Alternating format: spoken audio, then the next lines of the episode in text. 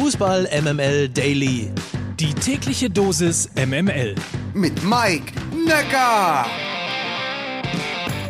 Guten Morgen, heute ist Montag, der 18. Oktober. Das ist Fußball MML Daily, der täglich subjektiv ausgesuchte News Service aus dem Hause Fußball MML und diese Folge wird präsentiert von Manscaped. Manscaped.com ist die Website. Infos und Codes gibt es am Ende der Sendung. Damit herzlich willkommen in einer neuen Woche, einer besonderen für den MML Daily, denn ab dieser Woche ist vieles neu, mehr Rubriken, mehr Entertainment und mehr Interviews. Heute geht es los mit 100% Lena, aber vorher, Leute, vorher kümmern wir uns um euch. Wie ihr wisst, spielte ja gestern der FC Bayern in Leverkusen. Im Ulrich-Haberland-Stadion unweit des Bayerwerkes, das ihm so viel Kraft und Freude gegeben hat. Außer vielleicht gestern. Aber zurück zu euch. Ihr glaubt ja wirklich, dass es diesen MML-Fluch gibt, oder? Eat this. Dieser Schuss vor dem Bub, ja, um mal die letzten Folgentitel nochmal aufzunehmen, äh, der kam für Bayer zum schlechtmöglichsten Zeitpunkt. Also, dass die Bayern zu Hause gegen Frankfurt äh, verloren haben, wird dazu führen, dass sie mit einer unglaublichen bajuwarischen Ernsthaftigkeit nach Leverkusen fahren. Und ich glaube deshalb, dass die Bayern das gewinnen werden. Also steckt euch den angeblichen MML-Fluch sonst wohin. Hier ist Kompetenz zu Hause und jetzt noch mehr, denn jetzt gibt es nämlich 100% Lena. Guten Morgen, Lena Kassel. Servus, Grüezi und Hallo, lieber Mike. Ich wünsche dir einen wirklich fantastischen guten Morgen. Um dich kurz mal vorzustellen, du bist Ex-Fußballerin, Moderatorin bei Hertha TV und bist im Mainzer Keller vom ZDF zusammen mit Tobias Escher und Max Jakob Ost. Und seit heute eben bist du für uns 100% Lena. Willkommen. In einer ekelhaften Perfektion gewinnen die Bayern mit 5 zu 1 in Leverkusen und holen sich die Tabellenspitze zurück. Was machte die Bayern gestern so besonders gut?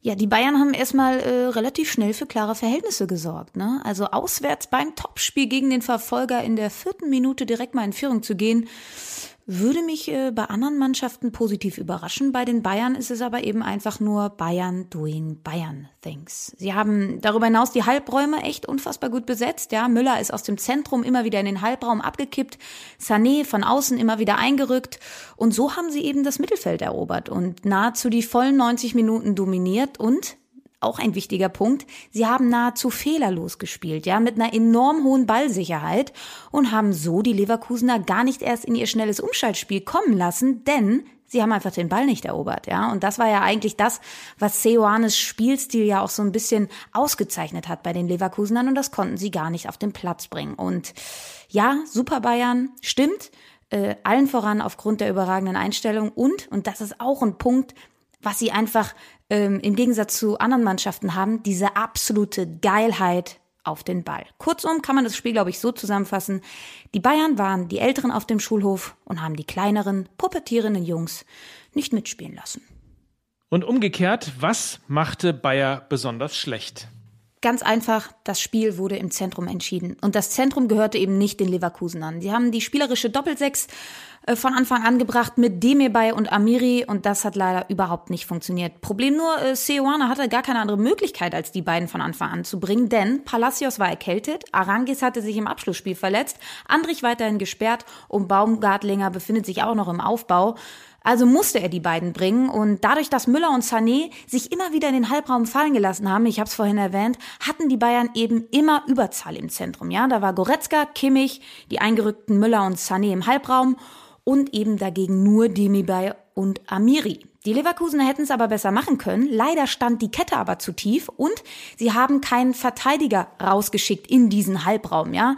Sie waren einfach nicht mutig genug im Verteidigen und äh, fehlender Mut wird selten belohnt, sondern meistens bestraft. Aber lieber Mike, was ich nochmal sagen möchte ist, was mich sehr, sehr, sehr, sehr nervt, ist, dass die Gegner der Bayern im Topspiel meistens nicht ihre beste Saisonleistung zeigen, sondern immer ihre schlechteste. Ja? Und da können natürlich immer alle von den Super Bayern danach sprechen, aber ich finde, die Bayern-Verfolger sollten sich auch mal an die eigene Nase packen. Ja? Wir haben dieses demonstrative Untergehen im Topspiel gegen die Bayern bei Dortmund ständig gesehen, bei Leipzig und eben auch seit Jahren bei Leverkusen. Und ähm, es nervt mich einfach, dass äh, zum Beispiel Leverkusen einfach von August bis Oktober echt geilen Fußball spielt. Dann äh, geht's gegen die Bayern Bayern. Sie verlieren und entzaubern sich selbst. Und dass die Bundesliga dann eben auch äh, ein 5 zu 0 im Topspiel nach 37 Minuten ist, das ist nervig und das kann wirklich gar keinem gefallen. Dann hast du dir ja auch noch den zweiten Knaller von gestern angeguckt, nämlich Augsburg gegen Bielefeld. War es so öde, wie das 1 zu 1 klingt? Ja, das Spiel hat eigentlich mit relativ viel Tempo angefangen, was mich auch ein bisschen überrascht hat. Lag aber allen voran an den Augsburgern, ja, die sich ärgern dürften, denn äh, sie waren die bessere Mannschaft, haben ja dann auch noch zwei Tore wegen Abseits nicht bekommen. Es ist äh, ein leichter Aufwärtstrend bei den Augsburgern, zumindest spielerisch zu erkennen, äh, wenn auch noch nicht ergebnistechnisch.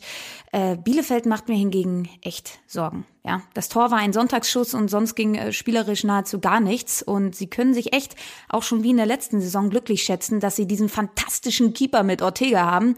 Sonst wären es sicherlich noch mehr Tore auf dem Konto. Mir fehlt aber echt nach diesem Spiel die Vorstellungskraft, wie sie da unten noch rauskommen wollen. Als nächstes geht es übrigens gegen Dortmund. Was ist dir sonst noch am achten Spieltag in der Bundesliga aufgefallen? Ja, irgendwie scheint ja alles wie immer zu sein, ne?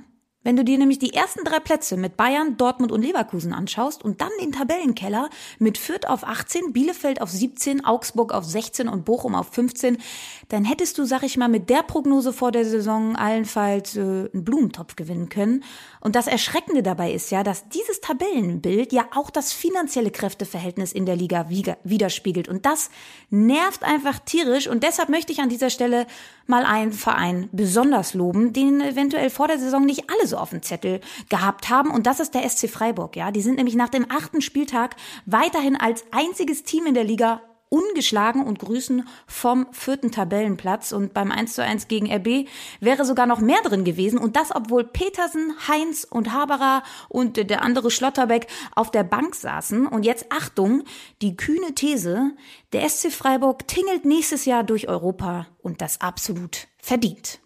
Auch ein Lena, hier kann ich es ja wirklich ungestört fragen, ohne dass ich äh, dafür gedisst werde. Aber wie gefällt dir eigentlich so der Spitzenreiter der zweiten Liga aktuell? Also, lieber Mike, ich weiß ja, dass du mit Miki und Lukas nicht so wirklich darüber reden kannst. Ne? Deshalb jetzt wirklich ganz ehrlich gemeint, wirklich ehrlich jetzt. Viele Herzen für den FC St. Pauli und wirklich meine allerliebsten Glückwünsche äh, für die Verteidigung der Tabellenführung der zweiten Fußball-Bundesliga und das ist eben auch zweite Liga, ja. Zweite Liga ist das, was die erste nicht hat, nämlich Spannung oben wie unten, ein St. Pauli als Spitzenreiter, der Jan auf dem zweiten Platz und irgendwie auch die Gewissheit, dass in dieser verrückten Liga jeder jeden schlagen kann. In diesem Sinne, Guido Burgstaller, Burgstaller, Guido Burgstaller. Das war, meine Damen und Herren, 100% Lena. Vielen Dank dafür. In der nächsten Woche hören wir uns wieder. Bye bye und ha ho he. Schnell noch die Ergebnisse der zweiten Liga. Darmstadt schlägt Bremen mit 3 zu 0, Dresden unterliegt Nürnberg mit 0 zu 1 und Rostock und Sandhausen trennen sich 1 zu 1. Erster St. Pauli, zweiter Regensburg, dritter Schalke. Und am Wochenende kam dann noch diese Geschichte auf, dass nämlich die Eltern und der Berater von Top-Talent Karim Adeyemi von Red Bull Salzburg an der Siebener Straße zu Gast waren. Viele interpretierten das als Vorentscheidung pro Bayern. Nicht so Sky-Experte und Ex-FC Bayern-Spieler Didi Hamann. In der Sendung Sky 90 bei Patrick Wasserzieher sagte er Folgendes. Und ich glaube, dass Haaland ein Riesentrumpf in der äh in der Personalie Adeyemis. Inwiefern? ja, äh, der Junge ist jetzt in Salzburg, der schießt die österreichische Liga kaputt, trifft in der Champions League. Er wird jetzt im Winter oder im Sommer den nächsten Schritt machen. Und, ähm, Nach Sky-Informationen sind die Bayern sehr stark interessiert. Natürlich sind die interessiert, aber auch die Dortmund. Also, und ich, also wenn du mich heute fragst, dann würde ich sagen, dass er nicht zu den Bayern geht. Weil er natürlich sieht, wenn du da hingehst, Du hast ja die Möglichkeit, dich zu entfalten, zu spielen. Der Fußball, wir haben vorhin drüber gesprochen, er ist pfeilschnell. Der Fußball in Dortmund liegt ihm vielleicht auch ein Stück weit mehr als der der Bayern. Und dann ist natürlich die Frage, er kann natürlich schon hinter Lewandowski mal ein halbes Jahr oder Jahr auf der Bank sitzen und dann immer die letzten 20 Minuten reinkommen.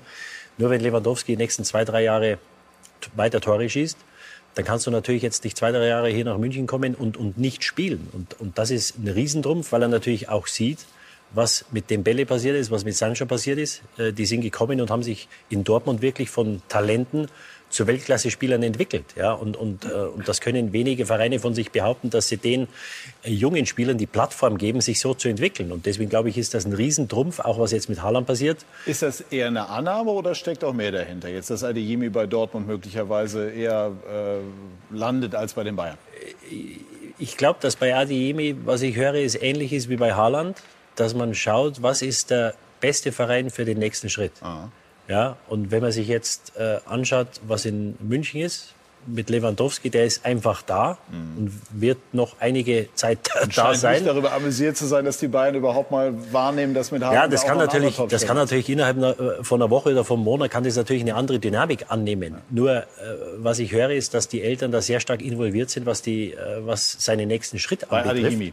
Genau. Und, und dann musst du schauen, was ist das Beste für den Jungen. Und ich glaube, das äh, kann man so sagen. Das sind wahrscheinlich die meisten so.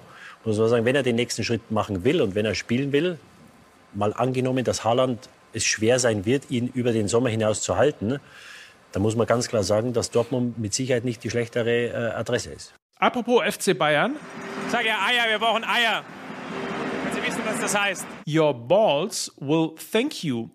Der Lawnmower 4.0 von Manscaped ist unser heutiger Partner für die unfallfreie Intimrasur. Also Partner erstmal für diesen Podcast und dann natürlich ist er der Garant für die unfallfreie Intimrasur und zwar mit fortgeschrittener und fortschrittlicher Skin-Safe Technology. Durch eine hochmoderne Keramikklinge ist der Lawnmower 4.0 dazu wasserdicht, hat einen LED-Licht für präzise Ergebnisse rundum. Er ist das Beste, was euch Mowern und Shakern so passieren kann. Erhaltet jetzt 20% Rabatt und kostenlosen Versand mit dem Gutscheincode MMLDaily auf manscaped.com. Men, M-A-N und dann scaped, S-C-A-P-E-D.com.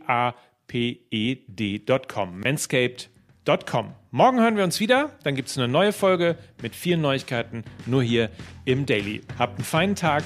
Mike Nöcker für Fußball MML.